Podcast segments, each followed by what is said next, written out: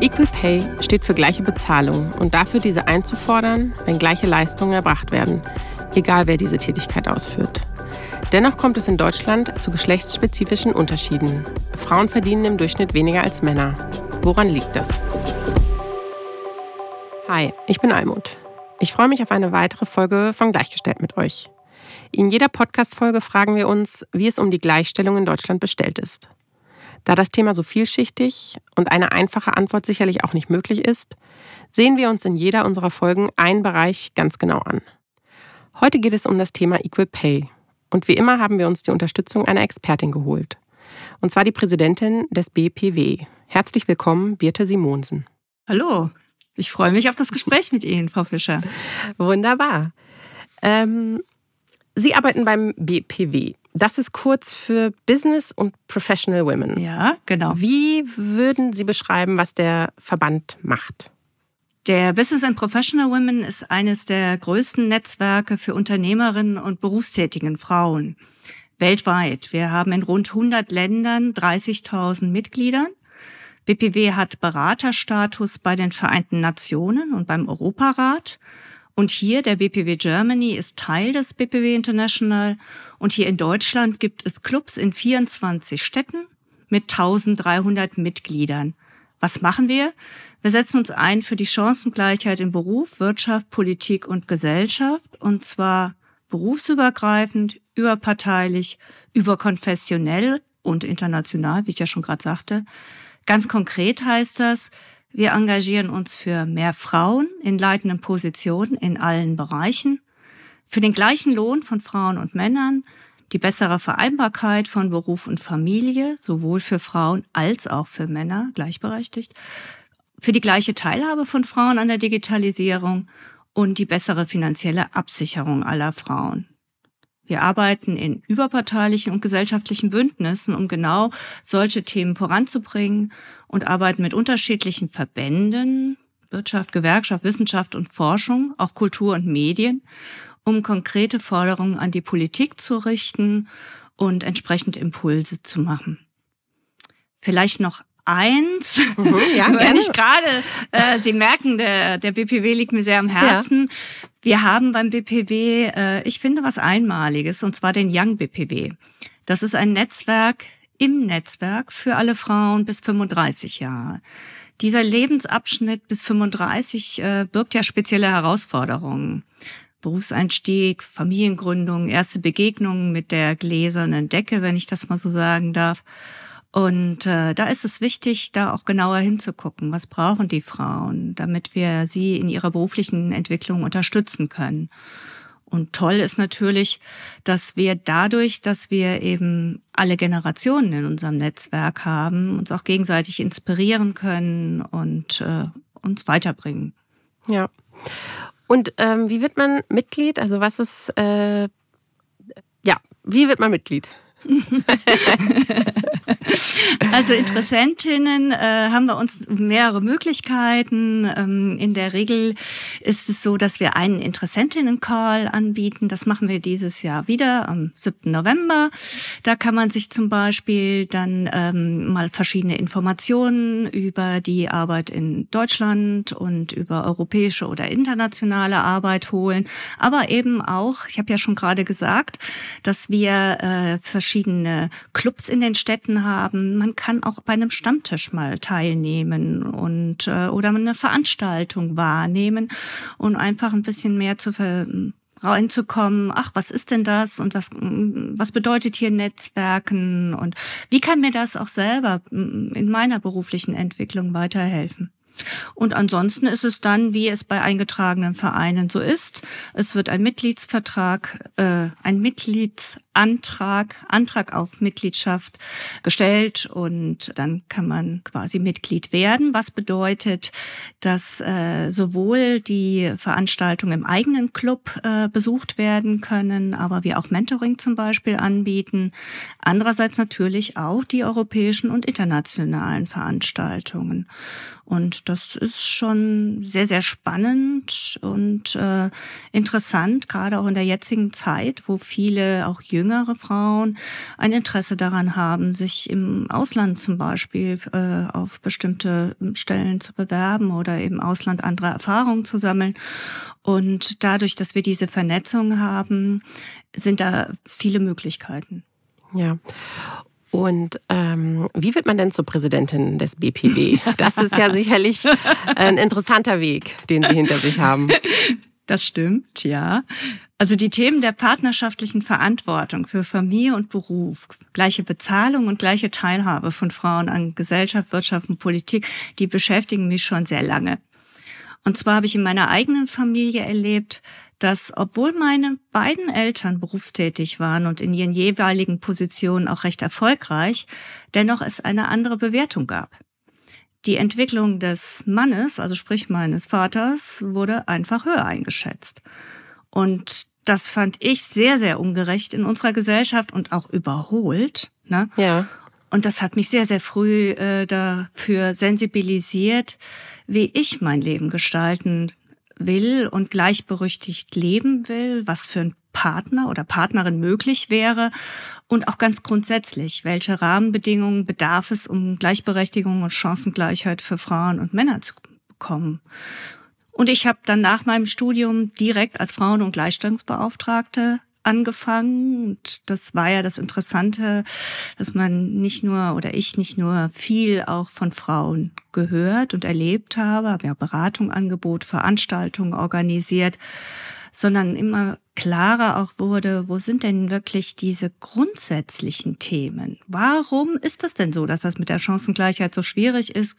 Insbesondere auch diese unterschiedlichen äh, Entlohnungen. Ja. Und da ist mir relativ früh klar geworden, das sind Rollenstereotypen und wir müssen wirklich grundauf daran arbeiten. Und das ist mir auch so ein Herzensthema geworden, dass Frauen und Männer, Mädchen und Jungen alle Chancen haben und nicht auf Rollen zugespitzt irgendwie im Leben äh, sein müssen, sondern dass sie einfach sich ausprobieren können und beruflich auch genau das anstreben, was vielleicht gar nicht ihnen so zugeordnet wird.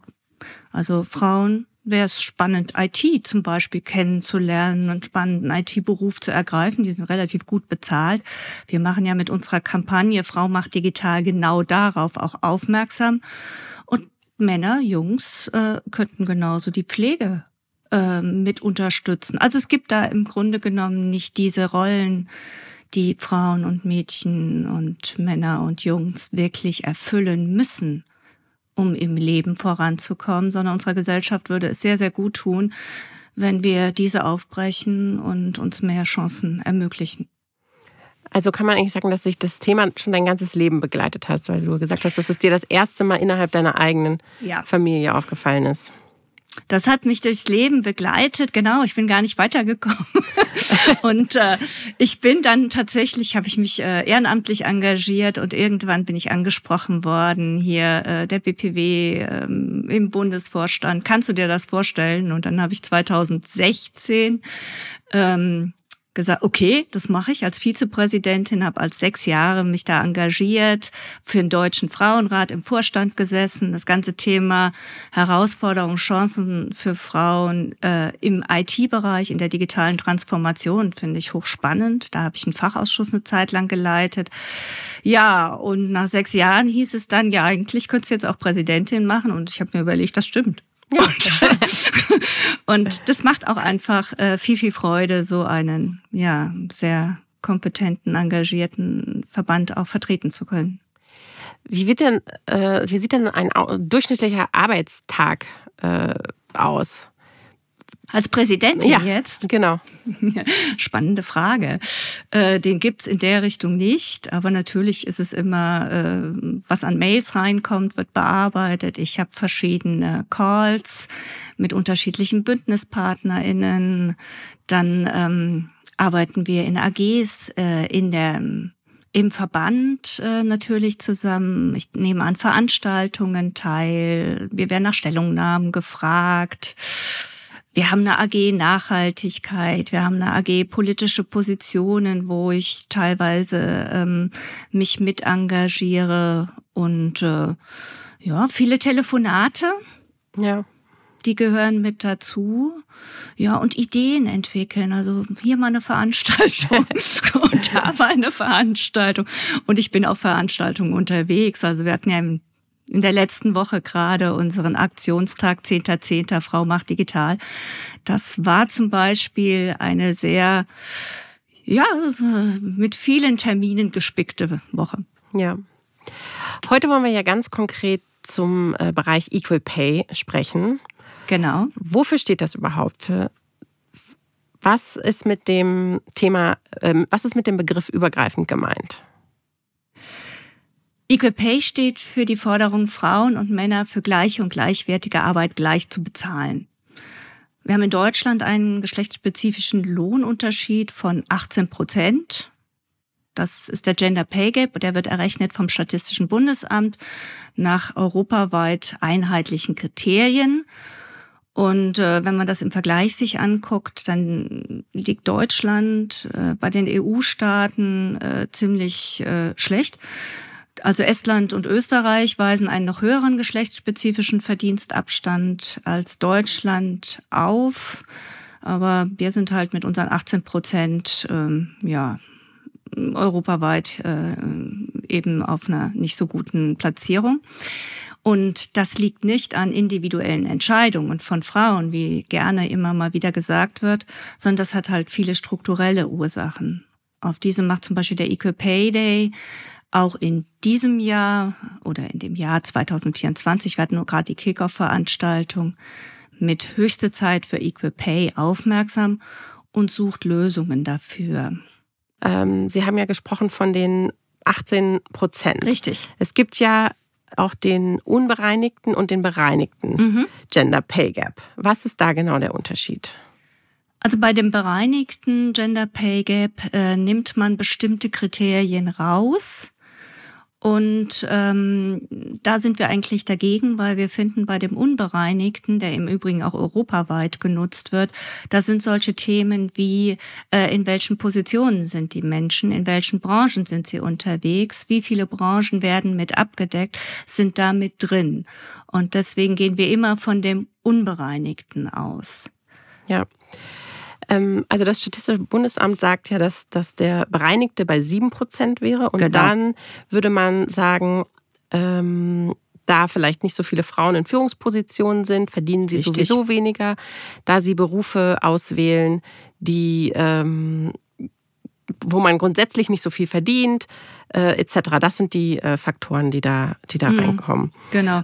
Und ähm, ich fand das jetzt sehr interessant, dass Sie gesagt haben, dass Sie eigentlich diese Zahl nicht verwenden wollen, weil man ja damit die, haben Sie auch schon angesprochen, die strukturellen Unterschiede ausblendet, oder? Genau, das ist der Punkt. Und, und damit bleiben wir an der Oberfläche und schauen uns nicht an, was wir eigentlich grundsätzlich nochmal verändern müssen. Ja. Und wenn wir jetzt auf die strukturellen Unterschiede ähm, oder Problematiken eingehen würden, was wären da so die ersten drei Dinge, die da auffallen in diesem Lohnunterschied? Also einmal geht es darum, dass äh, Frauen ähm, in der Regel in ähm, Berufen arbeiten, die unterbewertet und unterbezahlt sind.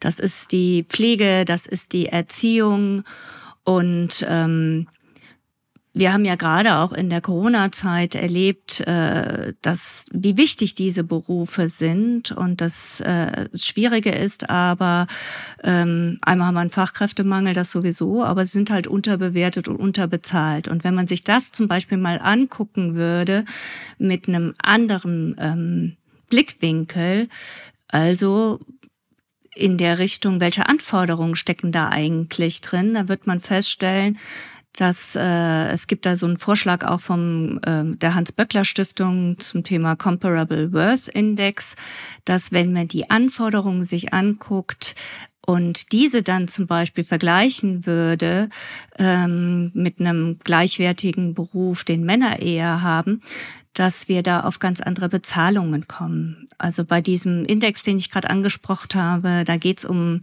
vier geschlechtsneutrale Kriterien, nach denen Arbeit beurteilt wird. Also Anforderungen an Wissen und Können, psychosoziale Anforderungen wie Kooperationsfähigkeit, Kommunikationsfähigkeit, aber auch an Verantwortung. Wir haben ja gerade drüber gesprochen, sind Frauen in Führungspositionen oder nicht es ist nicht nur so, ob ich in einer Position bin, sondern auch, ob ich eine Verantwortung übernehme. Also in dem Fall zum Beispiel für psychische und physische Gesundheit oder auch die körperliche Anforderungen, zu denen auch Staub- oder Lärmbelästigung zählen. Und wenn man sich das mal angucken würde und dafür jede Anforderung einen Punkt gibt, dann würden wir mal auf einmal eine ganz andere Punktezahl finden und dann würde diese Arbeit die ja gesellschaftserhaltend ist und die unsere Gesellschaft voranbringt, ohne diese ähm, Pflegearbeit und vor allen Dingen auch die Erziehung, die ja die Generation, die äh, diese Gesellschaft vertreten wird, diese Gesellschaft weiterentwickeln wird, wenn man das nicht richtig bezahlt,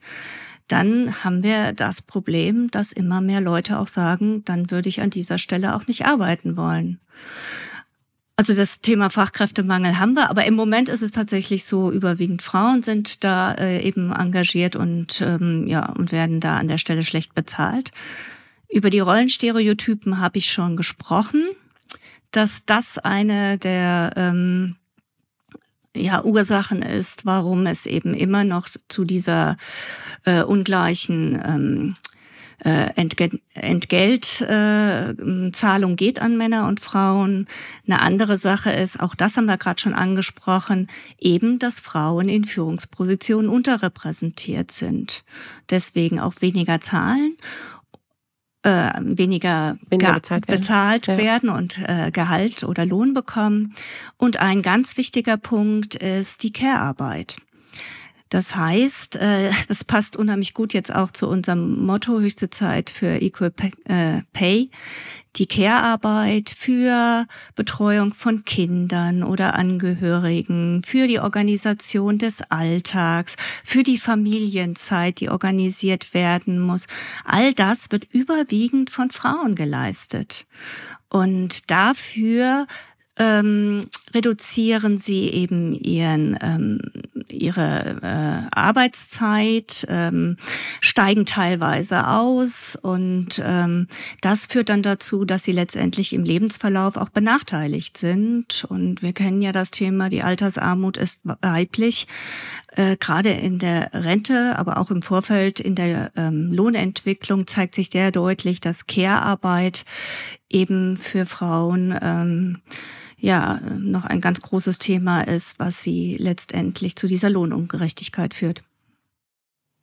Ja, vor allen Dingen, weil die, wenn man jetzt sagt, Care-Arbeit für Kinder oder innerhalb der Familie, für Verwandte, ähm, mhm. vielleicht für, für äh, die Eltern, die pflegebedürftig sind und dann aber auch äh, die Berufsfelder, die Sie ja auch schon angesprochen haben. Es sind ja alles Tätigkeiten, die die Gesellschaft braucht. Richtig. Ähm, von daher äh, finde ich, diesen Gedankengang, den Sie haben, dass man, dass man die Berechnung so stehen lassen sollte, nicht über bereinigt, unbereinigt sprechen wollte, finde ich einen sehr guten Hinweis, um halt die Problematiken mhm. weiterhin wirklich offen zu legen ne? und dann nicht irgendwann zu sagen, ja, das ist ja nur noch so klein, da müssen wir fast gar nicht mehr drüber reden. Genau. So, ne? Das sind ja auch Taktiken von der Gegenseite, äh, ja. wo man Probleme vielleicht gerne schnell behoben haben möchte, mhm. obwohl das nicht so ist. Ganz genau. Ähm, ich würde auf jeden Fall äh, gleich noch über den Care-Aspekt ein bisschen mehr äh, sprechen wollen, aber vorher noch einmal eine Rückfrage zum Bereich ähm, Equal Pay. Wenn wir jetzt davon ausgehen, jemand, äh, eine Frau arbeitet im Unternehmen, ist auf einer äh, bestimmten Position, weiß nicht, äh, er bringt die gleichen Leistungen wie die, die männlichen Kollegen, ist sich aber nicht sicher, ähm, ob sie auch das Gleiche auf dem Gehaltszettel am Monatsende stehen hat. Was kann man als Frau machen? Ja, es gibt das Entgelttransparenzgesetz. Das heißt, äh, man kann sich äh, tatsächlich den Durchschnitt der Gehälter des Kollegen auch ähm, äh, mitteilen lassen Jetzt muss man allerdings immer überlegen, inwieweit will ich das machen oder nicht. Wir haben ja auch äh, entsprechende äh, gesetzliche, äh, wir haben ja auch entsprechende gerichtliche Urteile, dass tatsächlich auch dadurch, dass man sich das, äh, dass eine Frau sich das hat ähm, äh, quasi darstellen lassen, auch die Möglichkeit bestand, dass wirklich dann auch gesagt worden ist, hier, ja, dann muss da auch was geändert werden. Und ähm, da muss nochmal nachberechnet werden. Also es gibt die Möglichkeit schon, das ist richtig, aber ich muss an der Stelle auch sagen, das Entgelttransparentgesetz kann auch wirkungsvoller gestaltet werden. Denn ähm, wo sehen Sie da die Schwierigkeiten bei dem also bei derzeitigen Stand? Äh, es wurde gerade die zweite Evaluierung des Entgelttransparenzgesetzes veröffentlicht. Das gibt's ja seit 2017. Und äh, ja, leider ist das Gesetz kaum bekannt. Das äh, ist das eine. Aber auch bei Nichteinhaltung des Gesetzes äh, drohen ja keine Sanktionen. Und wo es keine Sanktionen gibt, da sind die Unternehmen auch nicht immer schnell dabei, das da tatsächlich umzusetzen. Denn selbst wenn Unternehmen ihrer Berichtspflicht nicht nachkommen, ist es ihnen überlassen, welche Kriterien sie für den Nachweis von geschlechtergerechten Bezahlung untersuchen. Es gibt keine einheitlichen Kriterien an der Stelle. Und statt dass Unternehmen nachweisen müssen, dass sie fair bezahlen, müssen Mitarbeitende halt, wie ich gerade eben sagte, schon individuell ein Recht einklagen, das ihnen zusteht. Da ist die Gefahr groß, dass sie dann den Arbeitsplatz verlieren oder das Verhältnis zum Arbeitgeber oder zur Arbeitgeberin darunter leidet. Also da denke ich, äh, das müsste vielleicht von diesem individuellen Bereich ein Stück auf die Unternehmen ähm, zugespitzt werden. Ja, ich glaube auch, dass das ein ganz wichtiger Aspekt ist. Ähm, Sie werden ja sicherlich viel mehr Gespräche noch mit einzelnen Personen äh, darüber haben, aber ich würde sagen, auch von meiner eigenen Erfahrung von Arbeiten in verschiedenen Unternehmen. Es gibt da so viele A, gibt es natürlich Hemmschwellen. Ja? Wenn man jetzt als, äh, wenn man da arbeitet, was Sie angesprochen haben, macht man dieses Fass auf mit allem, was da dran hängt, äh, als, als mhm. äh, Mitarbeiterin. Denn die Unternehmen werden das nicht gerne sehen. Und gleichzeitig äh, ist man ja dann auch einer, von Anfang an in einer Art Verteidigungshaltung, ja, in einer Nachweishaltung. Mhm. Man muss dann nachweisen, ich leiste genauso viel wie die andere Person. Und äh, Dinge sind dann so kleinteilig, dass das Unternehmen sicherlich auch schnell Argumente parat hat, warum der Job doch nicht ganz so gleich ist. Und ähm, ich finde, was auch manchmal dabei vergessen wird, ist, wie schnell Personen äh, befördert werden. Mhm. Denn äh, diese, diese, äh, dieser Aspekt würde ja greifen, wenn man sagt, okay, die Leute sind auf dem gleichen Level, aber wenn äh, Frauen gar nicht dorthin befördert werden, dann ist es natürlich total einfach, auch von das Unternehmen zu sagen, ja, die Person äh, ist ein Level drunter, also wird, äh, wird die weniger bezahlt, obwohl ähm, man vielleicht schon sehr viel Zeit im Unternehmen verbracht hat, aber gar nicht so schnell auf, ja, auf die nächste Stelle befördert wird. Ja, und deswegen ist es wichtig, dass die Unternehmen oder eben auch Arbeitgeber und Arbeitgeberinnen sind ja nicht nur Unternehmen, wir haben ja auch einen öffentlichen Dienst zum Beispiel, dass eben da immer wieder auch geschaut wird, äh, wie können wir die Unterrepräsentanz von Frauen in Führungspositionen eben äh, abbauen. Was braucht es dafür? Ähm, wenn das Thema Beförderung im, äh, im Fokus steht, dann ist die Frage, was kann im Vorfeld auch angeboten werden, damit Frauen entsprechend auch ähm, mitziehen können. Also die Leitung eines neuen Projektes oder eben ähm, eine Art ähm, Tandemführung oder sowas. Also gerade auch das Thema Teilzeit Führen in Teilzeit, das ist alles möglich. Und äh, wir haben ja gerade von der Care-Arbeit schon mal gesprochen. Leider sind es immer noch die Frauen, die überwiegend die Care-Arbeit leisten, aber sie sind in Teilzeit unterwegs. Und dann ist die Frage, wie bewertet man denn das Thema Teilzeit? Ich kann das natürlich so sehen, ähm, da ist jemand eben zusätzlich quasi noch arbeitend unterwegs was anderes ist. Aber wenn ich das als richtiges Arbeitszeitmodell sehe, wir sprechen ja auch von Vollzeit vollzeitnahe Teilzeit. Das wären 28 bis 32 Stunden. Und dann kann man sich wirklich überlegen, was ist mit Jobsharing, was ist mit Führung in Teilzeit, was ist alles möglich, auch jetzt ganz speziell, um Frauen zu fördern, damit man eben den Anteil der Frauen ähm, im Unternehmen erhöht. Und ich glaube, das brauchen die Unternehmen und Arbeitgeberinnen auch, denn wir reden alle vom Fachkräftemangel. Wir haben einen anderen Arbeitsmarkt bekommen. Es ist ja so, dass diejenigen, die jetzt eine Arbeit suchen, auch schnell wieder weg sein können. Also muss man schon genauer gucken, äh, was sind denn im Moment so die äh, Vorstellungen, Forderungen, Erwartungen, die eben auch gerade die ähm, die jetzt Arbeitssuchenden oder diejenigen, die sich weiterentwickeln wollen, an die Unternehmen stellen. Ja, ich glaube auch, dass der Teilzeitaspekt äh, sehr, sehr wichtig ist. Ähm, denn ich glaube, in Deutschland passiert es manchmal noch, dass, oder manchmal hm, öfter, dass sobald jemand in, äh, ja, ja. man möchte sich ja vorsichtig ausdrücken, aber dann ja. denkt man an so viele Beispiele, nee, manchmal ist das falsche Wort, ähm, wo Teilzeit betrachtet wird, als würde die Person nebenher den Job machen, als ist das mhm. gar nicht so, so ein richtiger Job. Ja. Ähm, und das, Sie haben es auch gesagt, das ist natürlich äh, nicht der Fall und man kann auch in Teilzeit Führung, eine Führungsposition mhm. innehaben und äh, ja, den Job genauso weiterverfolgen. Ähm, man macht halt weniger Projekte oder weniger Stunden, aber das hat ja auch mit der Qualität der Arbeit erstmal nichts zu tun. Ich glaube, da ist auch ein Umdenken noch wirklich gefordert. Das finde ich auch. Und letztendlich, wer in Teilzeit arbeitet, ist genauso motiviert und genauso kompetent wie Personen, die in Vollzeit arbeiten. Ich muss sagen, manchmal sogar mehr. Ähm, Meistens besser organisiert. Anders organisiert, genau. Sonst geht es nämlich gar nicht. Und äh, das eine oder andere vielleicht ein bisschen kürzer, prägnanter, strukturierter zu machen, ähm, ist vielleicht fürs Unternehmen auch nicht schlecht. Definitiv, definitiv. Dann kann man noch mal kurz seine, die Anzahl seiner Meetings überprüfen. Zum Beispiel. ja. Klar. Ja, ja, ja, absolut. Richtig.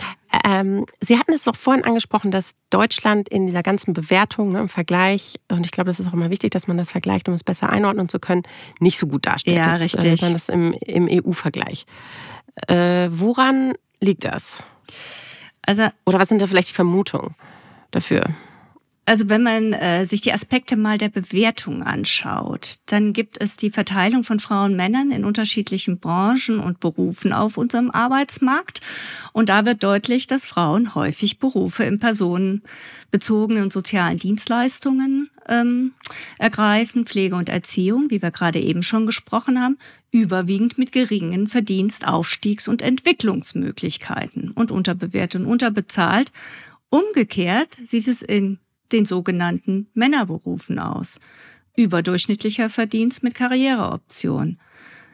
Und äh, das sind wieder die Rollenstereotypen, von denen wir gerade gesprochen haben.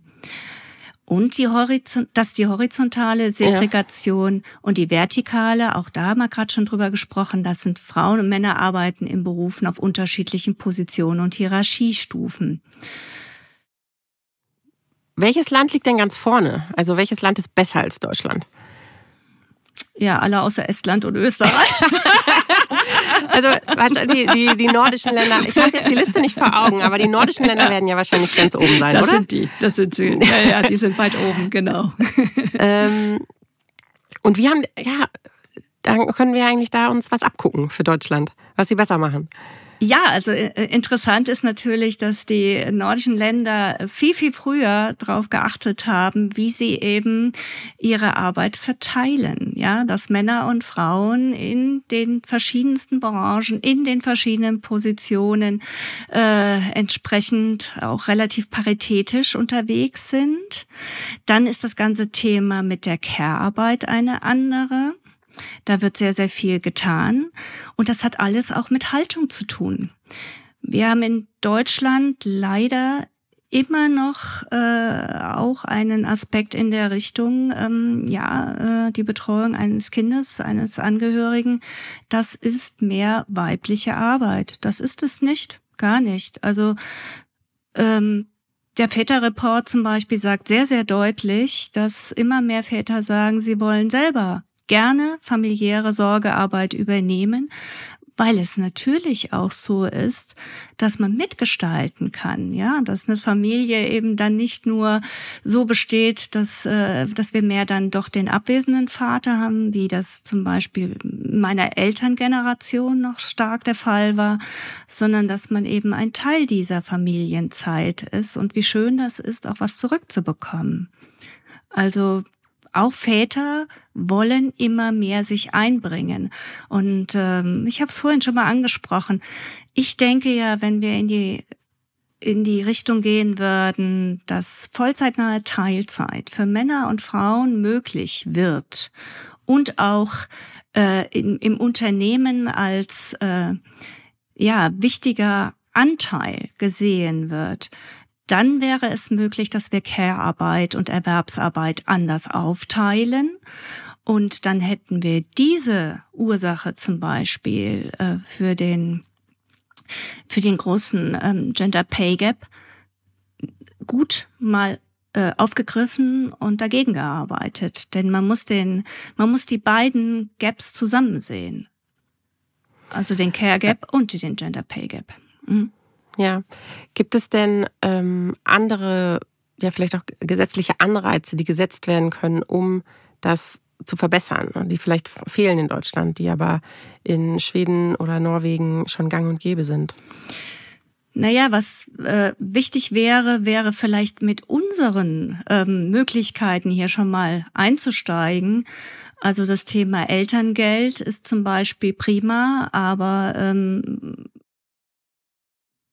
wir sollten halt gucken, dass wir ähm, äh, mehr Partnermonate zum Beispiel drin hätten. Ne? Also dass äh, die Männer mehr Monate übernehmen könnten und ähm, von daher ähm, auch sich anders einbringen können. Wichtig wäre auch die Freistellung rund um die Geburt für das zweite Elternteil. Wir haben von familiäre Sorgearbeit gesprochen. Wenn ich einen Bezug zu meinem Kind äh, frühzeitig aufbauen kann, dann wäre das sicher für beide entlastend. Also ich denke jetzt den Vater zum Beispiel. Dann wäre das für beide entlastend und es würde letztendlich eine Klarheit bestehen. Wir haben hier eine gemeinsame Verantwortung. Ist es nicht jetzt so, dass der Vater sich ja schon frei nehmen könnte, wenn er wollte? Ja, ja, er kann sich frei nehmen, das ist klar. Aber es ist die Frage, wer das einmal äh, dann stemmt. Also sind das die eigenen Urlaubstage zum Beispiel, ja? Ja. Und das andere ist, wie wird das im Unternehmen gesehen? Und äh, wir müssen auch bei den Unternehmen, wäre es äh, sinnvoll, dass die Lebensbiografien von Frauen und Männern, also familiäre Sorgearbeit und äh, Pflege von Angehörigen, dass das eben als ein wichtiger Teil sie äh, angesehen wird und es nicht individuell in den Familien überlassen bleibt, wie sie damit umgehen und äh, ja, dann muss man halt reduzieren oder sonst was, sondern dass in den Unternehmen deutlich ist, ja, in dieser Zeit wird aber auch einiges an Kompetenz erworben. Das kommt auch uns zugute. Ne? Hm. Und ähm, wir haben vielleicht jemanden, die ähm, die da im Vorfeld sehr, sehr viel äh, an, an Engagement, an Leistungsbereitschaft reingebracht hat. Jetzt ist im Moment das Ganze ein wenig reduzierter oder eher, ja, also man ist ja genauso ja. möglich, reduzierter. Und das gehört zu dieser Zeit dazu, was aber nicht bedeutet, dass ich dann jemanden eben nicht mehr in der Karriere und Weiterentwicklung sehe, sondern eher in dem Status, ja, was biete ich denn jetzt parallel noch an? Also welches Angebot kann ich denn von Unternehmensseite aus machen, um das mit zu unterstützen und eine gute Kraft zu halten? Ja.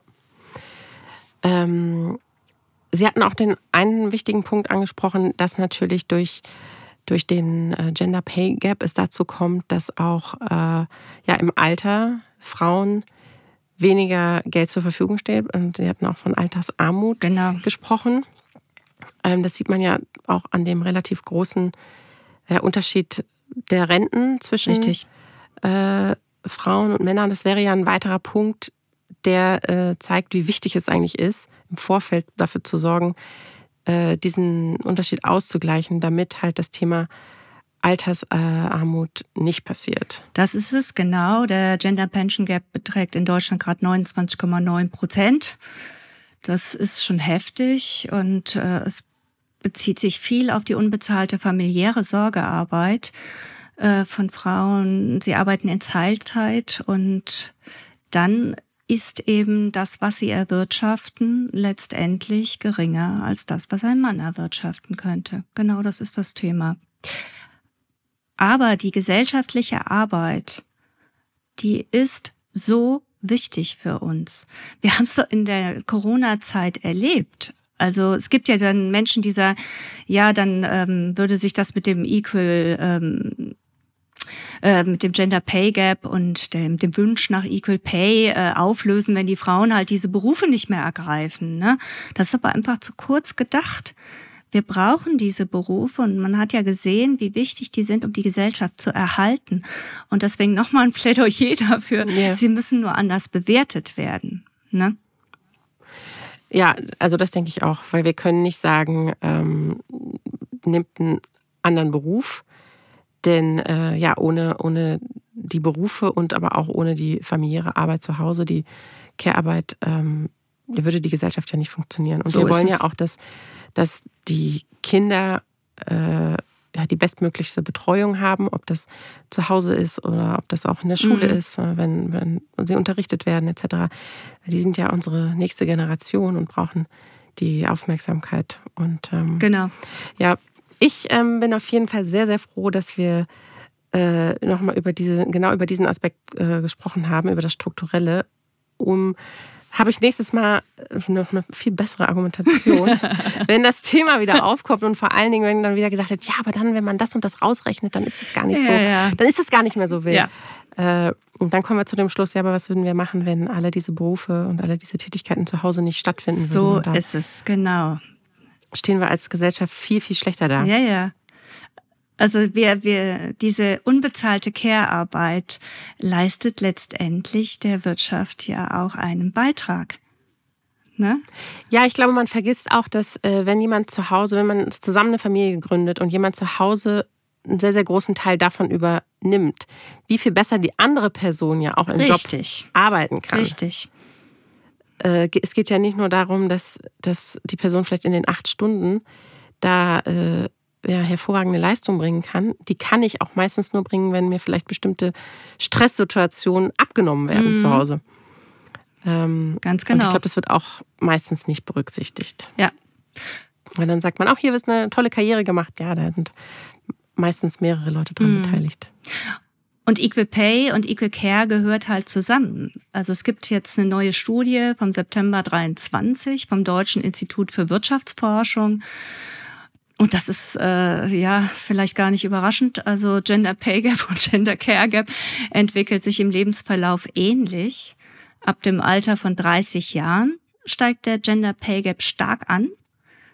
Mhm. Ab diesem Zeitpunkt nehmen die durchschnittlichen Bruttostundenlöhne der Frauen kaum noch zu, während für Männer bis zum Alter von 40 Jahren ein hohes, ein hohes Lohnwachstum zu verzeichnen ist. Und äh, der Gender Pay Gap in der Gruppe der 20 bis 30-Jährigen ähm, beträgt etwa sieben Prozent. Sieben Prozent. Danach steigt er aber stark und erreicht im Alter ab 40 Jahren über 22 Prozent. Und auf diesem hohen Niveau verbleibt er dann bis zum Ende des Erwerbslebens. Empirische Studien haben gezeigt, dass sich dieses Muster seit Anfang der 90er Jahre nicht verändert hat. Wir haben die ähm, Studie jetzt am letzten Freitag bei unserem Kickoff der EPD-Kampagne für 2024 vorgestellt. Und ähm, wen das interessiert, der kann natürlich gerne auf unserer Webseite äh, für ein EPD nachgucken. Äh, das ist wirklich schon schon sehr auffällig und es ist nicht zufällig, dass der Zeitpunkt mit dem durchschnittlichen Alter für die Geburt des ersten Kindes zusammenfällt, wenn es quasi auseinandergeht. Ja. Ähm, wir haben ja sehr, sehr viele äh, ähm, Zahlen etc. Äh, genannt in unserem Gespräch. Wir werden auf jeden Fall auch unter der Folge auf alle auf alle äh, Studien etc. verlinken. Also wenn ihr Ja, sehr das gut. nochmal nachlesen wollt, dann äh, haben wir das natürlich parat. Ähm, denn am schönsten sind ja immer wirklich die Zahlen. Da kann äh, ja, sind einfach die beste Sprache, um zu zeigen, äh, welche Missstände noch herrschen. Genau. Ähm, vielleicht äh, noch, noch zum Abschluss. Gibt es noch einen Bereich, den wir unbedingt ansprechen müssen, der, der noch ganz wichtig ist für das Thema? Na, ganz klar. Also wir äh, gehen dieses Jahr in, mit der Kampagne in die 17. Runde unter dem Motto höchste Zeit für Equal Pay. Vielleicht muss ich ganz kurz mal sagen, warum machen wir das eigentlich? Ne? Entstanden ist nämlich der Tag für gleiche Bezahlung in den USA. Die amerikanischen Business and Professional Women schufen 1988 mit der Red Purse Campaign ein Sinnbild für die roten Zahlen in den Geldbörsen der Frauen. Und diesen Gedanken griff dann BPW Germany auf und startete 2007 äh, eine Kampagne, äh, Initiative Rote Tasche hieß dies zu dem Zeitpunkt. Und die war dann der Grundstein für die bundesweite Einführung des Equal Pay Days. Und wir Der ist meist im, im März, ist der März? ja, genau. Der lag jetzt am 6. März. Äh, wenn man die 18 Prozent, von denen ich vorhin gesprochen habe, in Tage umrechnet, dann sind es 66 Tage, die Frauen unentgeltlich arbeiten. Und dadurch wird er auch berechnet. Äh, der 6. März, ähm, äh, der, Quatsch, am 7. März 2023, sorry. Und am Kein Problem. 6. März 2024, jetzt könnte man sich denken, wow, da hat sich ja richtig was getan, ist es aber nicht, denn der Gender Pay Gap hat sich nicht verringert, sondern wir haben ein Schaltjahr 2024. das geht ja, da ist nicht so viel äh, passiert, aber seit 2008 hat sich die, äh, die Lohnlücke zwischen, von 23 Prozent auf 18 Prozent verringert. Es ist etwas passiert. Das Tempo war eine Zeit lang auch etwas schneller, aber jetzt stagniert wieder. Und es ist natürlich, um Aufmerksamkeit für das Thema zu schaffen, sehr viel aussagekräftiger zu sagen, hier, das ist der Tag. Bis jetzt haben, haben die Frauen äh, Deutschlands umsonst gearbeitet, als äh, 18 Prozent sind natürlich ein bisschen abstrakter. Aber so hat man die Gelegenheit zu sagen, okay, das, da hat ja, sind Arbeiten umsonst ausgeführt worden. Ganz genau. Und ich glaube, das, ja, das hilft auf jeden Fall sehr, um sich das zu veranschaulichen, was Und- da los ist. Und deswegen ist auch dieser Equal Pay Day auf den Weg gekommen, um einfach rund um diesen Tag mit Aktionen und Veranstaltungen deutlich zu machen, was sind denn die Ursachen für diese Lohnungerechtigkeit und was braucht es, damit man das verändern kann. Und wir machen Kampagnen jedes Jahr mit einem anderen Thema. Diesmal geht's halt um höchste Zeit für Equal Pay, um eben auch ganz spezifisch zu schauen, wie sieht es aus? Und wir haben vorhin ganz viel über die Zeit gesprochen und genau darum geht es, äh, dass wir die ungleiche Zeitaufteilung von Frauen und Männern in Fokus nehmen zwischen Erwerbs- und Care-Arbeit und äh, schauen, wie kann man da Veränderungen herbeiführen. Äh, Frauen arbeiten fast dreimal so häufig in Teilzeit wie Männer. Und Arbeit in Teilzeit, und das muss man auch nochmal sagen, wird schlechter vergütet. ja. Frauen in Teilzeit verdienen durchschnittlich 17 Prozent weniger pro Stunde als Frauen in Vollzeit. Äh, Das erschließt sich einem kaum, ne? Ja, und das ist, glaube ich, einfach, wie, das- wie das in den Köpfen wahrgenommen wird. Ja. Was wir auch vorhin, hatten, das ist kein richtiger Job aus irgendwelchen Gründen, die gar nicht bestehen, Mhm. sondern die man sich einfach irgendwie äh, ja, vorgaukelt oder die so festgewachsen sind über die Jahre in den Köpfen der Menschen. Ja, das stimmt. Aber das zeigt, dass wir viel äh, da noch machen müssen und der BPW ist da ja auch sehr ähm, initiativ. Das heißt, wir machen ja konkret bei den ähm, verschiedenen, in den verschiedenen Städten äh, Aktionen, Veranstaltungen. Wir wollen mit unseren Kampagnen sensibilisieren und informieren. Wir haben ja nicht nur die Kampagne Equal Pay Day, sondern auch die Kampagne Frau macht digital, wo es darum ging, äh, geht, die gleiche Teilhabe für Frauen an der Digitalisierung voranzubringen. Und äh, wir unterstützen Frauen bei ihrer beruflichen Entwicklung, damit sie genau alle Möglichkeiten haben, in Führungspositionen äh, zu kommen, sich dort zu etablieren und letztendlich, und wenn man es gerade mal mit dem Thema Digitalisierung zusammennimmt, auch Gesellschaft weiter zu mitzugestalten, ne? unsere Zukunft mitzugestalten. Das ist ja nicht nachvollziehbar, dass das nur von einem Teil der Gesellschaft, äh, der äh, Geschlechter passieren sollte. Wir brauchen die Frauen. Und beim Fachkräftemangel, ähm, wie wir ihn im Moment erleben, ist es auf alle Fälle so, dass die Frauen ähm, auch äh, äh ja gebraucht werden. Viele größere Unternehmen machen jetzt auch verschiedene Maßnahmen, um Frauen mehr auch im IT-Bereich zu bekommen. Und äh, das geht vor allen Dingen in diese individuelle Geschichte, Weiterbildung, Mentoring, äh, Karriereförderung, aber auch genau dieses Thema äh, Vereinbarkeit von Familie und Beruf steht da im ja. Vordergrund. Also da passiert bei den Unternehmen was, aber es muss natürlich noch mehr sein. Ja. Absolut.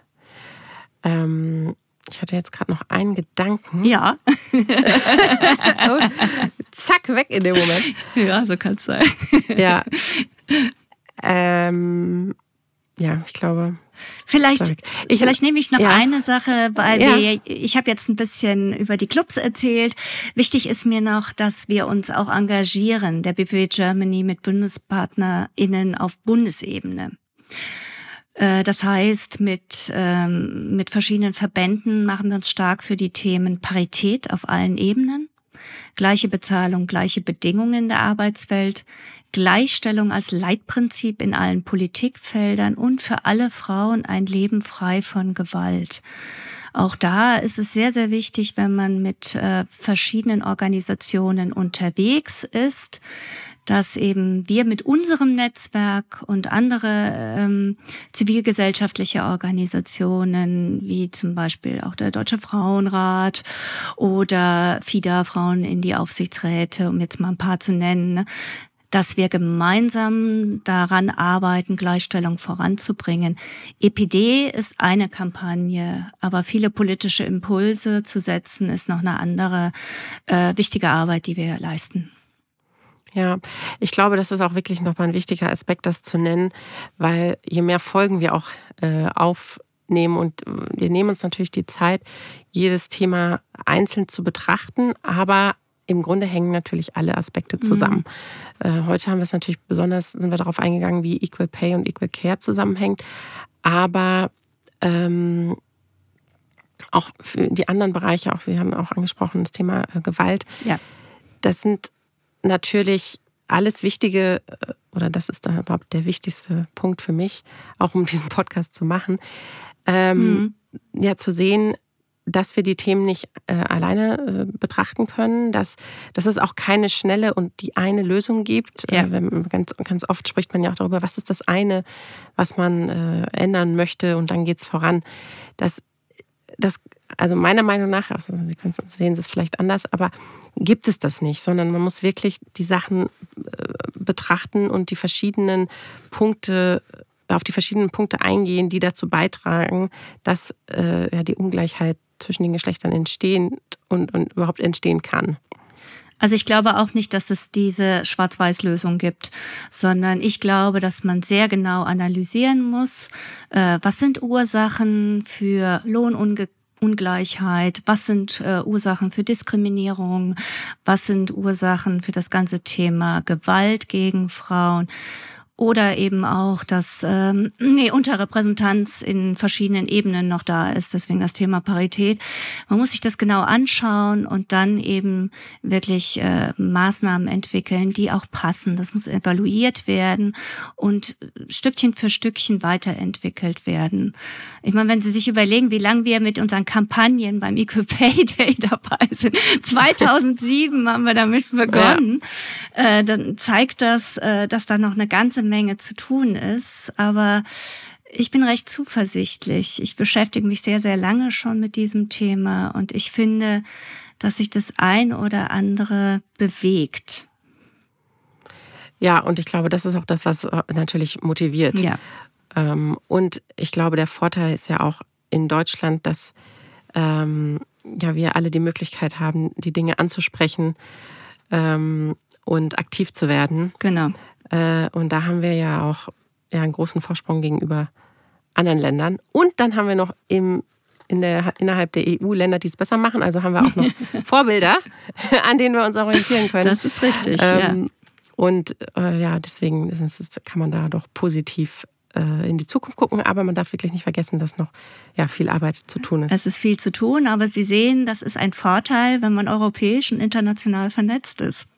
Ja, definitiv. Genau. Dann, dann, zählt das, dann zählt äh, die Aussage, ja, das geht nicht, weil gibt's da nicht, weil dann kann man gleich sagen, aber hier, genau, was die anderen Länder machen es besser. Was, was für Maßnahmen haben denn äh, funktioniert? Genau, so ist das. Genau. Ja. Ähm, ja, vielen, vielen Dank an Sie für die, für die Zeit, die Sie sich genommen haben, um das Thema so eingehend mit uns zu besprechen. Gerne, hat mir auch sehr viel Freude gemacht und äh, es ist wichtig, an verschiedensten Stellen immer wieder Impulse zu setzen. Und deswegen habe ich mich auch sehr gefreut, dass Sie mich jetzt hier angesprochen haben. Ja, vielen, vielen Dank. Wir haben uns auch sehr gefreut. Und ähm, wie gesagt, wir verlinken alle Informationen unter unserem Podcast auf gleichgestellt.de.